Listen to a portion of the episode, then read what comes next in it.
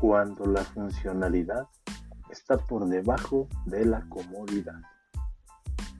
Hola, ¿qué tal? Un miércoles más de charla contigo. Gracias por escucharme, esperando que esta semana te esté resultando de lo mejor. Comencemos. ¿Te has puesto a pensar en hasta dónde la funcionalidad sí está de la mano con la comodidad? Te comento. Hace tiempo tuve necesidad de entrar a un sanitario de una plaza comercial. Silla de ruedas, muletas o andadera. Con cualquiera de estos artefactos. Y para mi sorpresa, los espacios destinados a ello están por lo general hasta el fondo de los mismos sanitarios. Después, en otra ocasión, entré a un sanitario de un restaurante.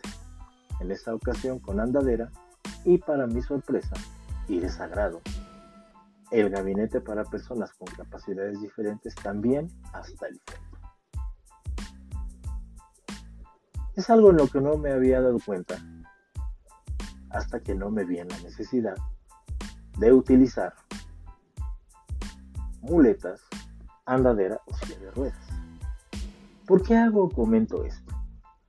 Cuando recién tienes la necesidad de utilizar aparatos para poder desplazarte, es cansado trasladarse con ellos. Cuando vas al sanitario lo que esperas es que las cosas sean más sencillas o menos complicadas. Y tal parece que los arquitectos nos olvidamos de ello. ¿Por qué hasta el fondo colocar los gabinetes? Me queda claro que un bajo porcentaje de la población tenemos esta condición. En número somos minoría.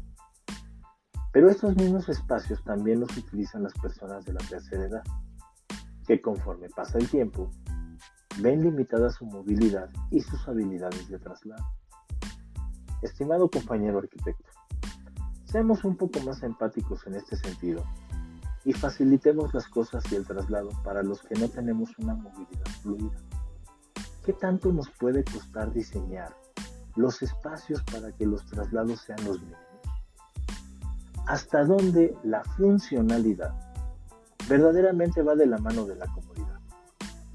Sí, sé que por cuestiones de diseño de instalaciones o circulaciones, quizás los gabinetes para personas con capacidades diferentes tengan que estar en determinada ubicación, pero ¿de verdad será tan complicado reestructurar ese diseño para hacer más humanos los espacios?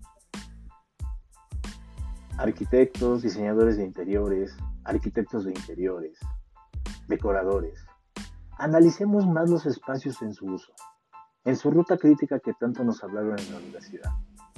Seamos más analíticos, más artistas de emociones y sentimientos.